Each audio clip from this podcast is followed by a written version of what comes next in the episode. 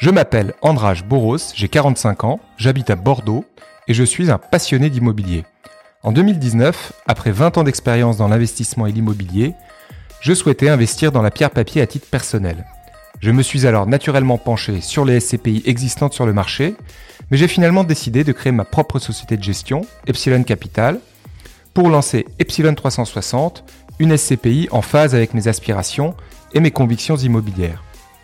Open Space est destiné à tous ceux qui s'intéressent à l'investissement immobilier en général et à la pierre papier en particulier.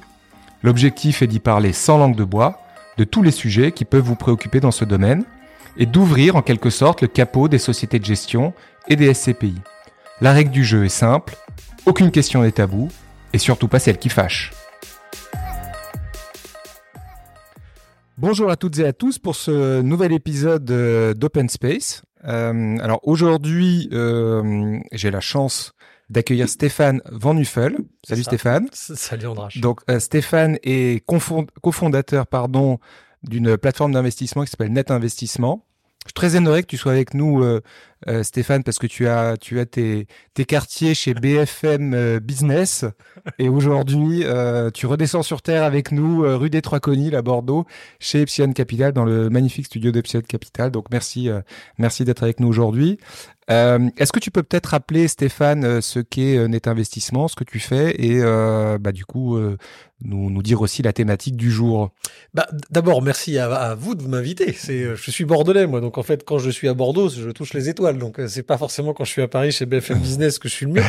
Donc, merci pour l'invitation dans Net Investissement. Pour rappeler très rapidement, en fait, on est distributeur parce qu'en fait, on est une marketplace de solutions de placement à mhm. destination du grand public. Quand je dis grand public, c'est également des entreprises, mais c'est ce qu'on appelle du B2C, pour reprendre mon anglicisme.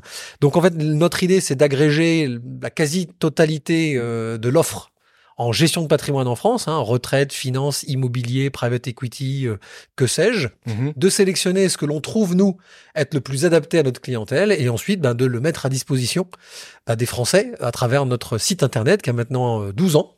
Euh, ah oui, ah ouais, ouais, donc c'est 3000 clients, on a, on a à peu près 5 millions de vues euh, sur les différents réseaux. On est très présent en fait sur les différents médias.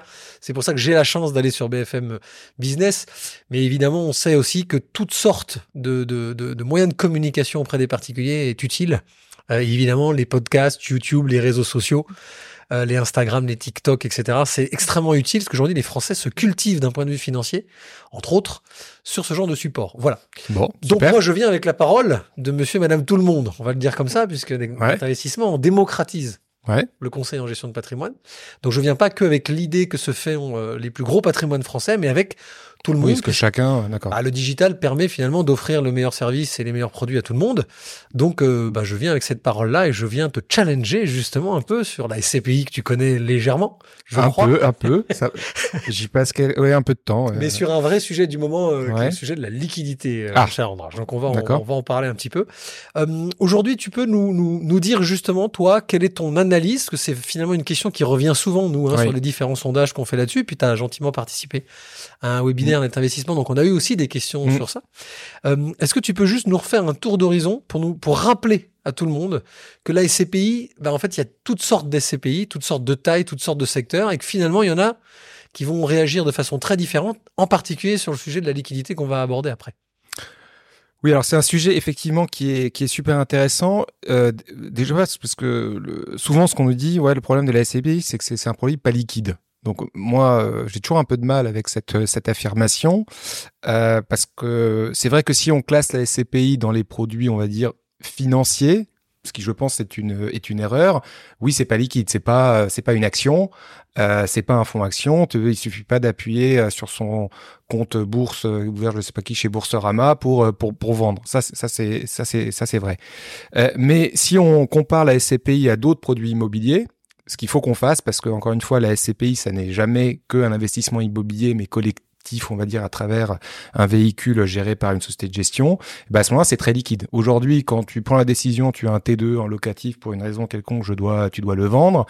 Euh, bah entre le moment où tu le mets sur le marché, que tu signes ta promesse de vente, que ton acquéreur il son financement, etc. Je sais pas, c'est entre 3, 4, 5, 6 mois. Voilà. Aujourd'hui, dans une SCPI, et peut-être qu'on va réexpliquer aux auditeurs comment se passe la liquidité dans une SCPI. Aujourd'hui, dans un marché qui est sain, parce que le marché des SCPI reste extrêmement sain, la liquidité, elle se fait dans le mois. Elle se fait dans le mois. Donc euh, ta liquidité, elle n'est pas instantanée comme sur un produit financier, mais euh, elle se fait dans le mois. Donc, au contraire de ce qu'on peut affirmer, moi je pense que la SCPI, dans les produits immobiliers, c'est un produit qui est extrêmement liquide. Donc ça déjà c'est le premier contresens, euh, je pense, à, à évacuer. Justement, pour précision, parce que quand tu parles Ouais. de liquidité dans le mois, quand le marché est fluide, on est Mm. d'accord, faut bien faire la, la différence entre une SCPI à capital variable et une Absolument. SCPI à capital fixe. Ce serait peut-être bien de le rappeler. Oui, tu as parfaitement raison. Donc on va dire qu'aujourd'hui, l'immense majorité euh, des, des SCPI sont à capital variable. Hein, faut, faut le rappeler. Donc c'est quoi une SCPI à capital variable? Ça veut dire que bah, une SCPI collecte en fait en continu et automatiquement à chaque fois que en fait il y a de l'argent de, l'argent frais qui rentre dans le fond, bah, le capital de la SCPI est, est augmenté. Une SCPI à capital fixe, en fait, elle, elle procède par augmentation euh, de capital successive. Donc, tu as pas un marché en fait qui est ouvert en continu, mais à un moment donné, il y a une fenêtre euh, de souscription. Euh, donc euh, voilà, le- la société de gestion communique euh, via ses partenaires distributeurs que le fonds est ouvert à souscription. Tu peux amener de l'argent et ensuite la fenêtre elle est fermée. Donc là il n'y a plus de liquidité. Bon, il faut dire que c'est euh, un, un- un modèle de fonctionnement de SCPI qui ne se fait plus trop. Il y a encore un certain nombre de SCPI et capital fixe qui de temps en temps ouvrent le capital, mais aujourd'hui la majorité euh, des SCPI sont à capital variable. Donc euh, après, une fois qu'on a dit ça, comment se passe la liquidité? Parce que c'est quand même important peut-être de rappeler le mécanisme de la liquidité. Ben justement, elle se fait par les entrées-sorties. C'est-à-dire que euh, quand tu as une euh, demande de retrait, hein, c'est ce qu'on appelle une, comme dans les assurances vie, c'est la demande de rachat. Dans notre jargon, c'est des retraits. Eh bien, en fait, tu viens en fait matcher, compenser cette demande de retrait par les nouvelles euh, souscriptions. Donc, tant que les nouvelles souscriptions sont supérieures aux demandes de retrait, pas de problème. Bon, euh, euh, faut peut-être rappeler quelques chiffres. Durée de détention moyenne d'une SCPI, euh, 20 ans. Taux de ro- rotation des SCPI, c'est-à-dire sur le nombre de, de, de parts euh, qui sont retirées sur le nombre total de parts en circulation, très inférieur à 1%. Donc en fait, c'est un produit, et les Anglais utilisent le terme stickiness, c'est un, c'est un produit qui est, c'est assez visqueux comme produit, c'est-à-dire que les gens sortent peu. Sortent peu. Non mais c'est- c'est c'est important parce que euh, euh, c'est- aussi ça la gage un peu de la stabilité de ce, de, de, de ce système, c'est que pour qu'il y ait euh, des demandes qui soient supérieures, des demandes de retrait qui soient supérieures aux demandes de nouvelles souscriptions, faut quand même qu'il y ait un événement exogène euh, extrêmement puissant qu'on a, je dis pas qu'on l'a jamais vu, euh, mais honnêtement, c'est euh, très exceptionnel. Je prends l'exemple du Covid. On peut dire que c'est un événement exogène extrêmement puissant. Il y a un certain nombre de fonds qui se comptent sur les doigts d'une main, qui d'ailleurs ont été sanctionnés pas forcément parce qu'ils ont mal géré, mais qu'ils ont eu la malchance d'être exposés ou de proposer des stratégies d'investissement, euh, par exemple sur de l'hôtellerie, qui a fait extrêmement peur, à juste titre, à un certain nombre de personnes. Bon, ça veut pas dire qu'ils géraient mal leur fonds. Malheureusement, quand tu as un fonds dans l'hôtellerie et que tu plus un hôtel qui est, bah, évidemment, ça peut susciter des, des, des mouvements de panique. Bon, mais ça reste euh, anecdotique. Euh, la quasi-totalité des autres fonds, euh, enfin, l'intégralité du marché en fait n'a pas bougé. Donc euh, les Français n'ont pas paniqué. malgré tout, les gérants ont traversé la, la crise et donc il n'y a pas eu de mouvement de panique et donc il n'y a pas eu de problème de liquidité. Voilà. Ok. On dit, on, on, comme il n'y a pas d'échéance particulière sur une SCPI, comme tu Mm. le dis, elle a une vie quasi viagère. C'est 99 ans. Ouais, c'est ça, quasi viagère. ouais, ouais. Enfin, en tout cas sur l'échelle de l'humanité, oui. on va dire ça comme ça. Forcément, les, tant qu'il y a du mouvement, ça le fait. Je, reviens pour, pour qu'on finisse juste la précision sur le- Ouais. la, la, la SCPI à capital fixe. On le redit, hein, il y en a Mm. quasiment plus, si ce n'est plus en souscription aujourd'hui pour les particuliers, quasiment. Quasiment plus. ouais. Si vous vouliez revendre des parts de SCPI en capital fixe, on est bien d'accord, ça ne se ferait à ce moment-là qu'en de gré à gré entre un individu propriétaire et un autre individu propriétaire. Ça ressemblerait terriblement à de l'immobilier classique, ce qui n'est pas le cas Mm. dans une SCPI à capital variable où en fait le détenteur passe par la société de gestion pour demander son rachat. Oui, Son alors retrait, pardon. Oui, alors effectivement, c'est nous qui organisons, on va dire, ce carnet d'ordre. Donc euh, aujourd'hui, quand on a une demande de retrait, il se trouve que chez, chez bon, on est un jeune fonds chez, chez Epsilon et on pourra peut-être parler aussi de l'impact des frais d'entrée. On n'a pas parlé parce que c'est quand même un sujet aussi qui est qui justement reprend un peu toute sa pertinence, ces fameux frais d'entrée sur lesquels euh, qui sont beaucoup décriés. Aussi peut-être un, un, facteur de stabilité. Donc on, on peut en reparler si, si, tu le souhaites, mais effectivement les demandes de retrait sont envoyées à la société de gestion qui en fait euh, match en fait fait, tient ce carnet d'or en fait euh, euh, pour le compte des, des, épargnants. Donc ça se fait là aussi, on va dire pas sur le un coin de table dans le café, mais c'est fait dans le voilà ce ce, ce fixing en fait euh, euh se fait euh, c'est pas le souk hein il y a il y a il y a le il y a une formule qui est que, que c'est le, le, le, prix de souscription au moment de la sortie euh, diminuer des frais de souscription. Ça, c'est la valeur de retrait qui est communiquée par les sociétés de gestion tous les, tous les trimestres. Le, le souscripteur envoie à la société de gestion une demande de retrait et la, euh, la, société de gestion gère en fait ce marché dit secondaire, mais ça se fait dans un cadre qui est extrêmement euh, euh normé. Voilà, alors, alors qu'en capital fixe, est-ce que le, le détenteur d'une part pourrait alors, tu fixer peux faire... son propre prix ou l'acheteur pourrait alors, fixer son propre non, prix? Non, mais tu as toujours le droit de faire des, des, des négociations, on va dire, en, en gré à gré, mais euh, ça se passe euh, voilà très très très généralement quand même dans le cadre du, de la société de gestion. Ok. Non, mais c'est important de le rappeler ouais. quand même parce que c'est un produit qui est immobilier. Oui. Euh, mais c'est pas comme, enfin, c'est pas entre des particuliers. Que oui, voilà, c'est choses. Non, il y a quand même des règles, il y a des, ouais, des bien sûr, des, des, des codes. Ouais. Là, là, là, il y a une valeur de souscription, une valeur de retrait. Il voilà. faut évaluer tous les ans. Enfin, faut le rappeler quand même. C'est très très important. Alors, tu voulais parler des frais, ben justement, euh, moi je suis, je suis très intéressé par ce que tu as dit parce que en général, nous en tant que conseil en investissement financier, on doit préciser que la durée minimum de détention mmh. conseillée, c'est toujours conseillé. Mmh. Pour une SCPI, c'est plutôt 7-8 ans, on va se dire ça comme ça, pour ouais. amortir les fameux frais. Ouais. Et toi, tu nous dis que statistiquement, c'est détenu de façon beaucoup plus longue finalement par oui. les, les, Français. Ce qui veut dire qu'on rappelle encore une fois, que ce soit pour des questions de frais, où il faut plusieurs années pour les amortir, ou simplement parce que le marché est comme ça et que l'actif veut ça, c'est un produit quand même qu'on doit envisager à moyen, voire long terme, et c'est déjà le cas aujourd'hui. Donc il est réservé à une certaine clientèle. Oui, alors, mais c'est c'est pour ça j'avais écrit d'ailleurs un petit un petit texte là-dessus récemment sur pourquoi nous chez chez Epsilon on n'est pas parti avec du, du zéro frais d'entrée. C'est une des raisons. Alors, euh, je, en toute transparence, donc on est on est on est la moyenne du marché des commissions de souscription, c'est à peu près 10. Donc il y a un certain nombre de, de confrères, euh, surtout récents, qui ont lancé des, fonds sans souscription. Nous, on est un peu entre les deux. On a 5% de commission de souscription. La question qu'on me pose, mais attends, vous êtes, vous, vous dites que vous êtes les jeunes dans le vent, euh, nouvelle SCPI, moderne, etc. Et pourtant, vous appliquez des commissions de souscription. Pourquoi? Eh ben, justement, parce que euh, moi, je suis pas à l'aise avec euh, ce phénomène qui tend à assimiler euh, les SCPI à un produit financier. Alors, certes, les confrères qui ont mis en... Si tenté, pardon, Andrage, qu'un produit financier soit à 0% de frais d'entrée. Oui. Non, mais c'est très, mais, très important. Oui, je, oui, je, vais, oui, je, vais, je vais donner mon avis oui, après. Tu, tu... Mais globalement, le ah message ouais. qui est envoyé, alors, même si les confrères euh, appliquent des pénalités, euh, si tu as une sortie rapide au bout de 3-5 ans, il, il n'empêche que, euh, dans le discours commercial, il y a quand même un appel d'air pour dire vous n'êtes pas loqué pour longtemps. Alors évidemment, il rappelle toujours, hein, parce que c'est des, des, des, bons professionnels, que la durée d'investissement de, recommandée est de 8 ans, etc. Donc bien sûr qu'il n'y a, pas de problème là-dessus. Mais tu, voilà, c'est inhérent. Tu as un discours commercial qui dit, chez nous, vous n'êtes pas loqué au bout de 3 ans. Voilà, c'est inhérent. Tu, tu, tu, voilà. Donc, tu quand même, tu, tu sors un peu du discours en disant, bah oui, euh, chez nous, tu as des frais d'entrée, c'est de l'immobilier, tu dois rester longtemps, il y a cet amortissement, cette viscosité dont je parlais. Et euh, bah, à contrario, là, tu as quand même un appel quelque part à dire, bah, vous inquiétez pas, si vous voulez sortir au bout de 3, 4, 5 ans, les frais de pénalité, enfin les pénalités ne s'appliquent plus, vous pouvez sortir. Et ça, je trouve ça dangereux. Je, je, trouve ça dangereux parce que justement, tu, tu sors de ce, de ce cadre euh, long terme. Tu peux dire, mais bon, chez nous, vous savez, vous pouvez finalement, euh, euh, vous pouvez considérer votre investissement sur 3, 4, 5 ans. Et puis après, si vous avez investi, vous pouvez sortir. D'ailleurs, euh, c'est aussi un discours que moi j'entends par rapport d'entreprises. De, où on dit mais vous savez vous pouvez venir euh, placer votre cash chez nous euh, parce que les entreprises elles aiment pas placer leur trésorerie sauf pour des boîtes familiales à horizon 8-10 ans. Parce que euh, bon elles ont peut-être des projets d'investissement mais il y a des entreprises qui peuvent avoir des, des, des, voilà avoir à un moment donné du cash pas de projet de structurant. Ils disent bah, je veux passer un peu de cash. Bah, nous quand les gens viennent chez nous on dit bah oui mais attention euh, chez nous il y a un peu de frais. Euh, faut bien que ça soit de l'argent que vous placez pas à court terme.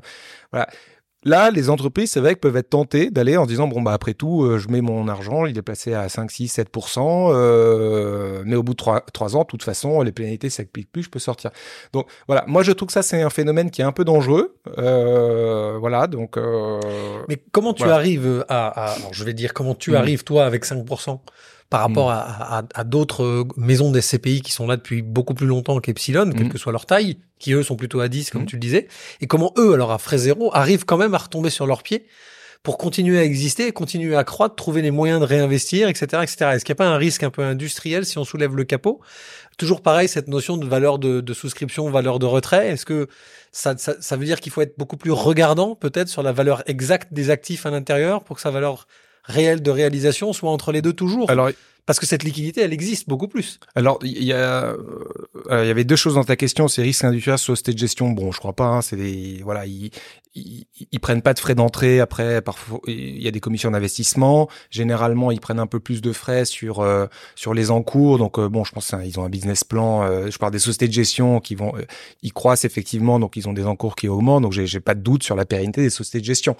après, ta question, c'est sur le euh, sur la, la, la, la, valeur des actifs, c'est ça? Bah En fait, c'est en gros, moi, je, me pose toujours cette question. Je me, je me ouais. parce que c'est ma culture. Moi, ça fait ouais. 20 ans que j'en fais. Donc, on, on, on, on m'a toujours dit, tu as une valeur de souscription. Mmh. Grosso modo, euh, tu enlèves euh, les frais de les frais de d'entrée.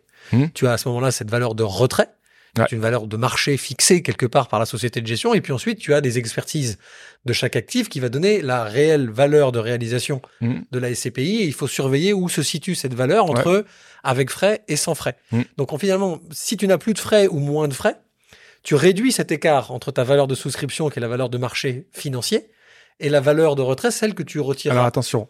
Euh, donc, ce, le, la, la base de départ de la valorisation, c'est la valeur dite de reconstitution. Voilà. Donc la valeur de euh, reconstitution, le point de départ, c'est effectivement les expertises que sont faites par les experts, et ensuite tu rajoutes en fait les frais que tu payes.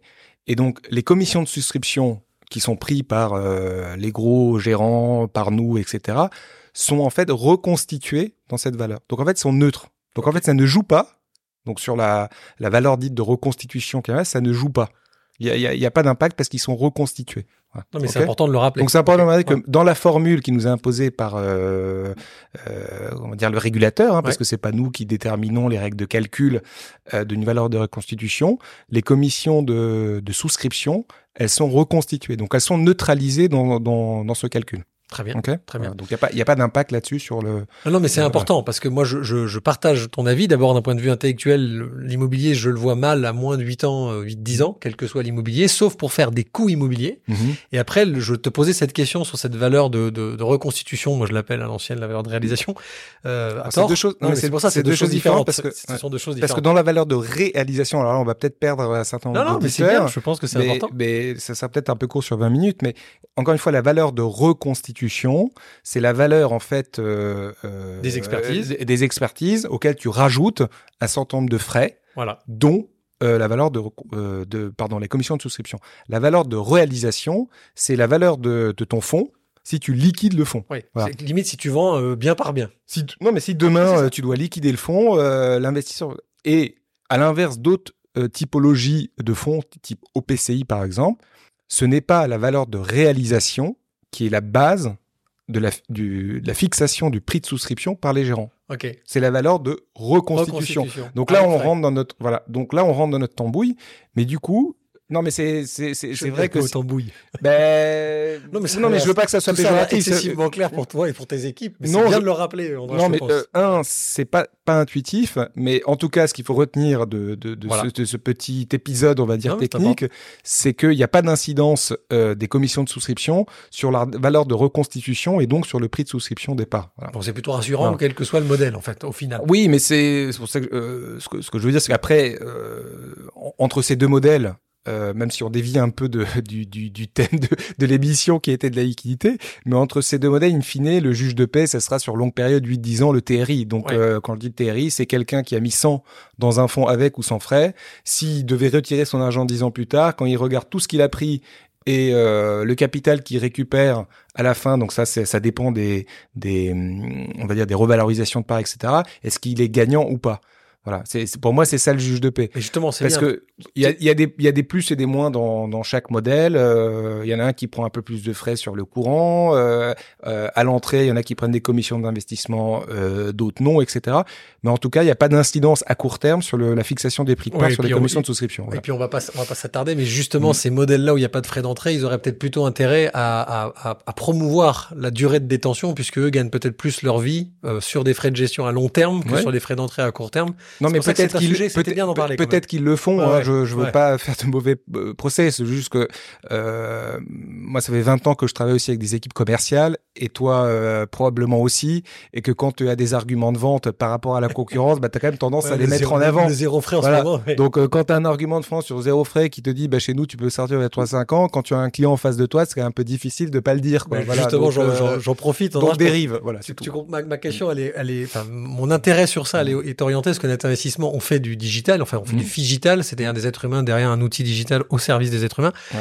Mais nous, on n'aime pas le frais zéro. Moi, j'ai jamais, je n'aime pas l'ubérisation, en particulier dans notre secteur d'activité. Je trouve que payer des frais, que les gens avec qui on travaille, à qui on confie notre argent, affichent de façon transparente comment ils gagnent notre ar- l'argent et ne Mhm. pas afficher zéro frais est une bonne chose en termes de pédagogie. Donc, je pense que c'était bien d'en parler pendant un quart d'heure. Je rebondis sur la liquidité pour finir ce challenge parce que il y a un vrai sujet. Là, moi, je l'ai beaucoup par nos, nos clients qui viennent nous poser la question. Tu sais, il y a une vraie inquiétude sur l'immobilier professionnel aux États-Unis. Mhm. Euh, on commence à avoir beaucoup entendu parler de- du resserrement des taux, y compris en Europe et surtout en Europe, ce qui a sclérosé le marché ou ce qui est en train de scléroser le marché de l'immobilier direct, en tout cas dans l'esprit euh, de nos clients. Par rapport à cette liquidité, pour rester sur le thème, comment toi aujourd'hui tu vois ça et comment industriellement tu anticipes les mois, euh, peut-être de façon très positive, sur cette capacité à cette, à- à- de la classe d'actifs à garder quand même une liquidité à un mois, un mois et demi, comme tu l'expliquais. D'accord. Alors, a- euh, en fait, les- le- la liquidité, elle se pose euh, sur l'actif et le passif des fonds. Donc, je rappelle, le passif, c'est l'immobilier qui est détenu, détenu par les fonds. Donc, déjà, là, il y a, euh, on est sur un marché qui n'a pas encore retrouvé sa liquidité. Ça, ça c'est clair, dans le sens où il y a moins de transactions. Donc, euh, dernier trimestre euh, 2022, comme les taux ont explosé, personne n'a rien fait. Et premier trimestre 2023, là, quand même, les transactions en valeur, c'est moins 35%. Donc, euh, par rapport, voilà. Donc, on est encore dans un marché qui se cherche. Euh, moi, je pense que ça va se décanter parce qu'à un moment donné, il y a quand même eu beaucoup de collectes. Euh, J'entends des chiffres, des piles de cash euh, euh, vraiment très significatives chez quelques gros gérants. Alors, ça fait un peu moins mal aujourd'hui parce que le cash maintenant est rémunéré, mais bon, à un moment donné, ce cash va, va, va devoir être déployé. Donc, je pense que le marché va quand même malgré tout se refluidifier, mais clairement aujourd'hui, c'est euh, euh, on n'est pas dans un, on n'est pas revenu à la normale. Voilà, ça, ça c'est clair du côté des, des acquisitions. Alors côté passif, il y a un sujet d'inquiétude aujourd'hui, c'est euh, l'assurance vie, enfin la collecte via de l'assurance vie. Euh, les chiffres sont sortis là de, de l'ASPIM. On voit que la collecte, on va dire de manière générale, sur le SCPI, euh, bon, a baissé de 10%. Euh, par rapport à une année 2022 qui était, très forte et globalement la collecte reste dans la moyenne des cinq dernières années. Donc je dirais pas de pas d'inquiétude particulière sur la collecte des SCPI. Ce qu'on voit c'est que les grosses euh, les SCI donc les, les unités de compte ça ça ça ça fléchit de manière assez significative. Alors il peut y avoir, je, je, je travaille pas chez les assureurs, mais il peut y avoir plein de de de de, de raisons. De raisons. La première, c'est qu'effectivement la performance euh, de ces grosses sociétés civiles a été un peu moins bonne que que les SCPI. Je pense qu'il y a aussi euh, la volonté, mais je me suis déjà exprimé là-dessus, euh, des assureurs de euh, porter leur offre commerciale sur euh, sur le fonds euro je pense qu'on le sent, euh, et aussi sur des produits pour le coup pour eux qui sont plus liquides, type des fonds obligataires, etc. Donc clairement, voilà, on peut euh, là-dessus, il y a un petit signal d'alerte parce que chez certains gérants, euh, la collecte via euh, des unités de compte des assurances vie, ça peut représenter 30-40% euh, de la collecte. Donc c'est beaucoup. Chez nous, c'est euh, c'est le cas de le dire, epsionesque. Euh, on fait presque pas, pour le moment, euh, d'assureurs parce qu'on était trop petit, qu'on n'avait pas eu encore assez de référencement, etc.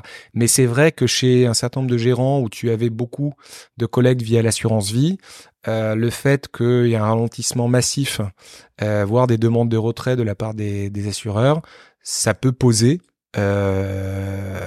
quelques difficultés. Alors pas de panique, hein, je rappelle ce qu'on a dit au début de l'émission.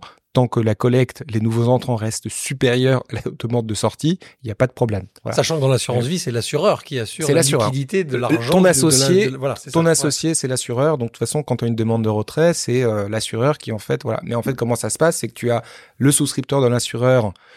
Son conseiller a dit attention ou je sais pas quoi ou tiens il y a une offre commerciale pour euh, euh, ramener de l'argent sur le, le fonds euro etc et ben il va arbitrer. En fait là pour le coup c'est un simple clic sur le sur le la plateforme digitale. En disant je veux arbitrer telle unité de compte vers une autre unité de compte. Donc là ça peut aller assez vite.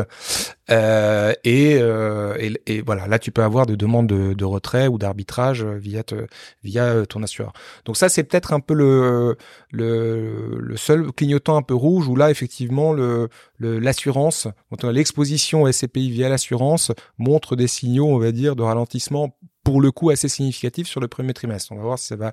C'est pas non plus une surprise, on s'en doutait un peu, euh, mais c'est voilà, ça se concrétise là sur le premier trimestre. euh, le, voilà, pour le coup là, le- la baisse de la collecte est assez assez importante sur via ces supports-là. Il y a des ratios de liquidité euh, dans, dans une SCPI qui, qui soient, euh, alors légaux, pas à ma connaissance, mais dans, dans, dans vos calculs, tu as, un ratio de, De, les de ratios liquidité, d'exposition, ouais, voilà. qui deviendrait euh, inquiétant si jamais tu commençais à avoir, je sais pas, euh, tant, tant de rachats, tant de retraits en plus.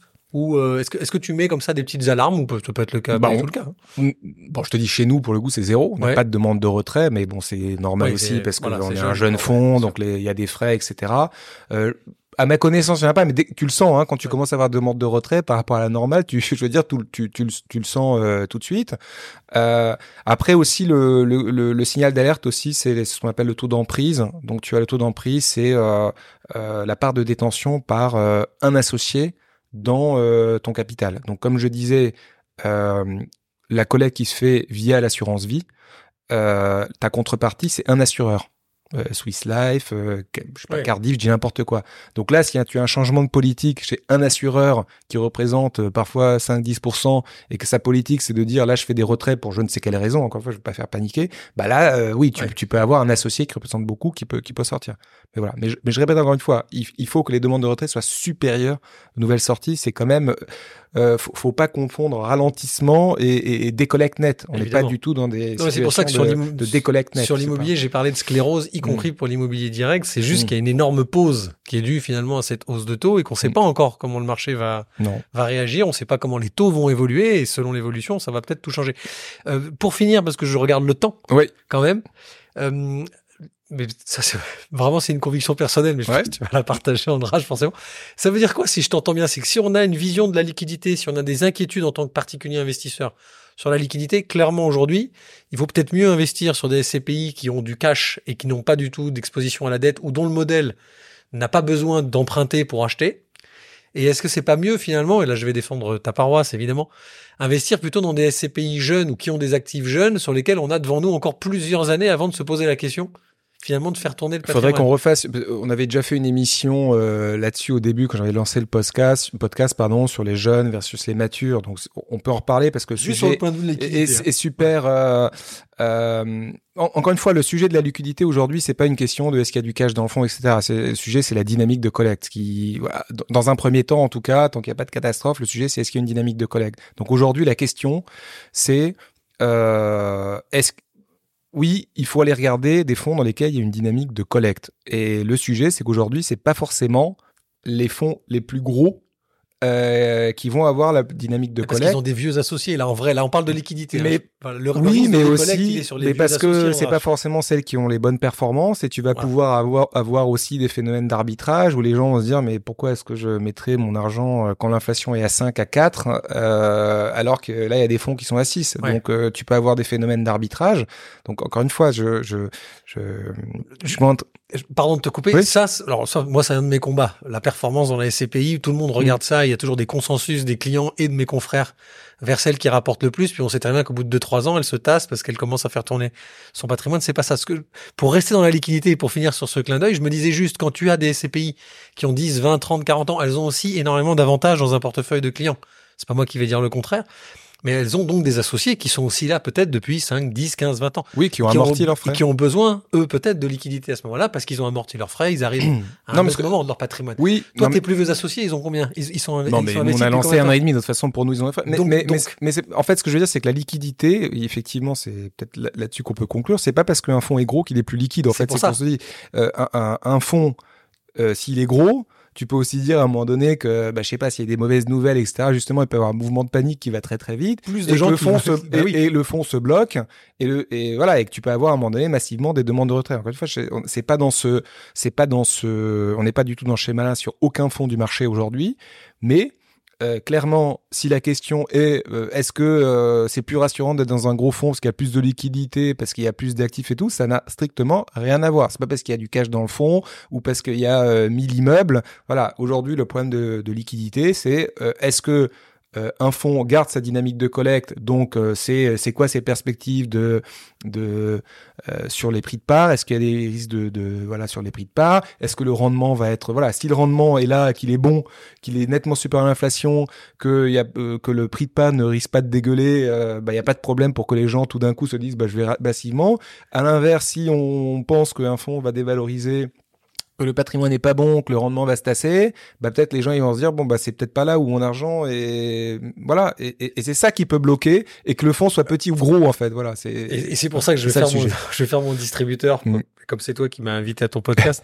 non, mais je disais juste que ch- chez Epsilon euh, 360, aujourd'hui, tes associés les plus âgés, ils ont un an et demi, donc ils Oui. sont pas prêts de vouloir revendre.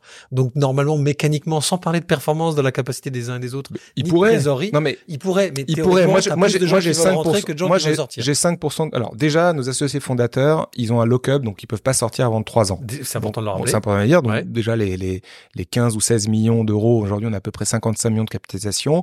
Ils pourront pas sortir avant fin 2024. Donc, c'est pas tout de suite. Pour ceux qui sont rentrés après, bah, ils ont payé 5%. Alors, si vraiment il va, il va absolument sortir, nous, on n'a pas encore revalorisé la part, ils vont paumer 5%. Bon, tu peux me dire, c'est pas la fin du monde. Mais au-delà de ça, aujourd'hui, bon, nous, euh, le rendement est bon. Euh, il n'est pas, il n'est pas garanti, je le rappelle. Le, garan- le, ga- le rendement est bon. Aujourd'hui, on a, nous, euh, quasiment 10% de matelas entre le, donc la valeur de reconstitution. On a parlé longuement au cours de l'émission et les prix de part.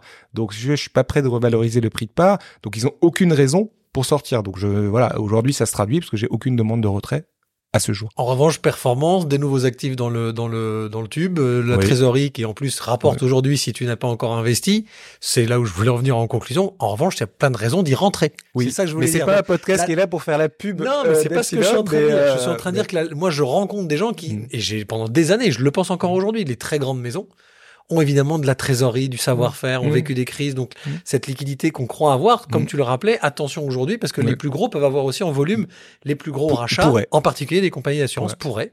pourrait. Donc c'est bien aussi de parler des autres et des autres modèles, avec frais ou sans frais, peu importe. Mais aussi, c'est des bonnes raisons. La liquidité est une raison fondamentale en ce moment de s'intéresser à un actif plutôt qu'à un autre. Exactement. Bon, bah, j'ai eu mes réponses techniques. Merci euh, Stéphane. euh, c'est non mais c'était peut-être plus technique d'habitude. J'espère qu'on n'a pas pendu, euh, Non, je- perdu pardon un certain nombre d'auditeurs vers la 15e minute. Mais Je pense pas. Je verrai ça dans les statistiques Bah, sur euh, sur Ocha. Tu me diras, je prendrai mes responsabilités. Bon. Merci beaucoup Stéphane euh, pour tes questions extrêmement précises et euh, voilà. Et j'espère en tout cas ça ça Carrément. a plu aux auditeurs et auditrices. Voilà. Tu reviens quand tu veux. Surtout t'es pas très loin Stéphane. ouais, je t'en prépare d'autres et je viendrai en scooter la Ça marche. Allez, ciao Stéphane. Merci. Salut. Bye bye.